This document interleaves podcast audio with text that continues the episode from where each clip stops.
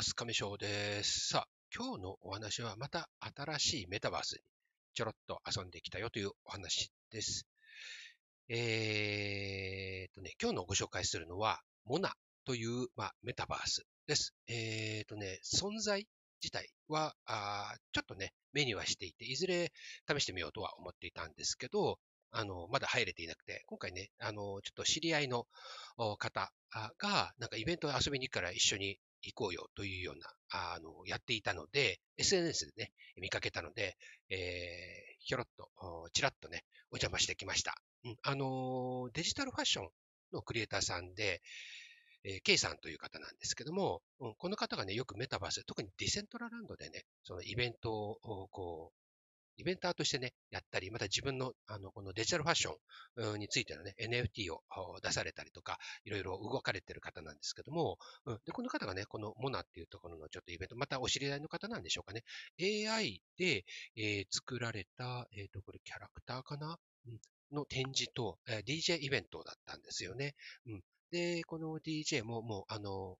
もともと読み込ませてあるもの、ね、生でやっているわけではなく、それがずっと、これ24時間って書いてあったかな、限定のね、ライブ、その時間帯に入ると音楽が、えっ、ー、と、これも AI なのかな？なんか、うんと、ごめんなさい。ここね、多分違うな。えっと、DJ さんがいらっしゃって、その方のね、えー、あさ、あさみさんかな？あの、その方の、まあ、ミックスを流すので、えっ、ー、と、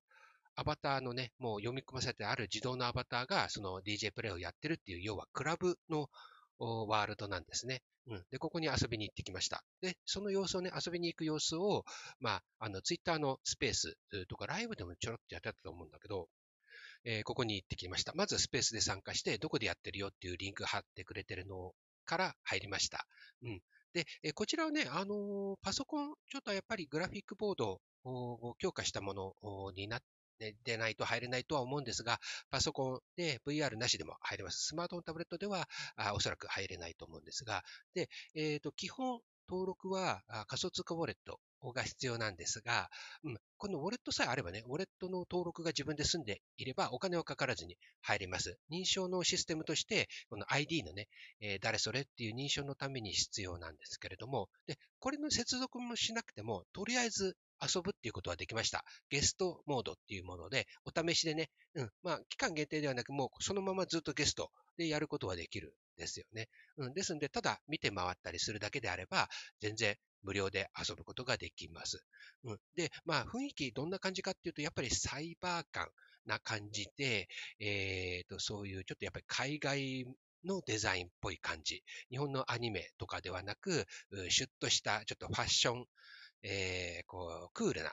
感じのイメージ、まあ、サイバーっぽい感じのイメージですね。うん、で、え、ー、と、実はこのワールドそれぞれが NFT となって販売されていまして、これをね、買うことができるようです。ですので、クリエイターさんの方、ワールドクリエイターが作って NFT でこのモナの中で販売することができます。うん、で、えっと、ざっとね、見たところではそんなところのようです。他にもいろいろ NFT として販売されているものを、このワールドの中でね、チェックすることができて、今回のこのイベントでは、なんかね、その、あちこちいろいろ動いて回るうちに、なんかこう、ポップアップでなんか出るんですよね。で、なんかそれクリックすると、何やらもらえるようです。ちょっとここね、あの、自己責任でお願いしたいんですけれども、うん。で、えっ、ー、と、ここのね、アバターが、えっ、ー、とね、その用意されているものを使うことができるんですが、これはね、あのロボットですね。そういういわゆるサイバー感のあるロボットなんですけども、いろんなところと提携もしていて、あの、レディープレイヤーミーというあのスペシャルなんかとのアカウントを持っている人は、そこからもね、あの、アバターをもう事前にね、え作ってある人は、そのアバターを利用することができました。でね、あの、このコミュニティで仲良くしてくださってる、えー、ノブ君は、あの、自分でマイ v ケットのアバターアップ、ちょっとね、えっ、ー、と、癖があるっておっしゃってましたね。コツがいるって。まあ、慣れればさっとすぐできるとはおっしゃってましたけれども、早速使っていらっしゃいましたね。うん。で、私はレディープレイヤーミーっていうね、あの、サムネの画像にしております、こちらの、もともと作ってあったあものを、そのまま転送というか利用して使いました。で、あの、仮想通貨ウォレットで、えー、登録したので、ちょっとね、この辺がなんかいろいろ、あやふや、いろんなものはごちゃ混ぜになって全部いろいろポチポチ押していったので、えー、ちょっとどういうアカウントになってるかのはよくわかんないんです。が、おそらく仮想通貨ウォレットを認証した ID としてなってるんですけども、アバターはそのまた別の制作ツールのアカウントから持ってきてるので、えっ、ー、と、実はね、今朝もう一回、えー、再度ゲストモードで入ってみたら、自分のアバターになっちゃってましたので、まあ、あの、キャッシュといってね、このブラウザーを使った記録が残ってるので、まあ、それがね、そのまま使われてしまってるところもあるんですけど、まあ、別端末でこれがね、取られてしまうということはないとは思うんだけども、まあ、ちょっとその辺のまだ、あ感じがちょっと緩いですけれどもね。うん、まあ、あの、ま、まだそんなに古くはないんですけど、比較的、まだそんなに新しいというものではないけれども、うん、うん、まあ、こう、古株のもともと結構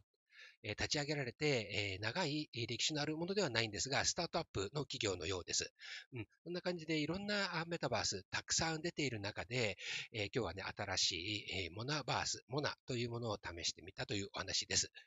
えー、と、Spotify、ポッドキャストの方ではもうちょっと突っ込んだお話ししたいと思うんですけれども、こちらね、えー、まだ UI 自体が、あのー、使い慣れていないというところもあるんですが、うん、これ結構何回も多分言ってると思うんだけども、いろんなこういうプロダクトの UI、使い勝手、えー、使い方、その、ユーザーインターフェースっていうの？これを、この、例えばキーボード、パソコンで参加している場合は、このキーボードを押すと、えっ、と、こういう操作ができるよっていうようなものが、やっぱりそれぞれのプロダクト、いわゆるアプリ、それぞれであるんだけども、うん、まあ、それぞれでね、開発にお金をかけるんだったら、もう従来のものでいいんじゃないかっていうのは私の考えなんですよね。うん、そこでなぜこだわって、お金をかけ、時間をかけ、リソースをかけて開発するのか。もう従来ある使いやすいものを、そのまま転用すれば、そこに特許やあ何か衣装などをね、しているところが果たしてあるんだろうか。もう元々使われている、いわゆる動かす昔からのこういうコンコンピューターゲームなどで使われているインターフェース、例えばね、よくあるのは、このキーボードの W は前進、そしてその2つ下、えーと、X を使えばバック、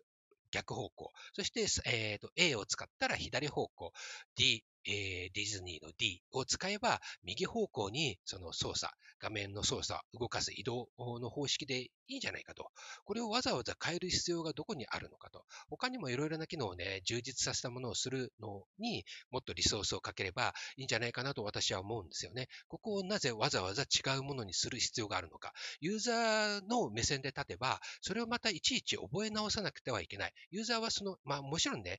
プロダクト側としては自分のところをより長く使ってほしいっていう気持ちはわかりますけれども、うん、えっ、ー、と、これがね、もう世界中にこれたった一つしかないという初めてのものであれば、あもちろん構わないんだけども、すでにおたくさんの、もうそれこそ、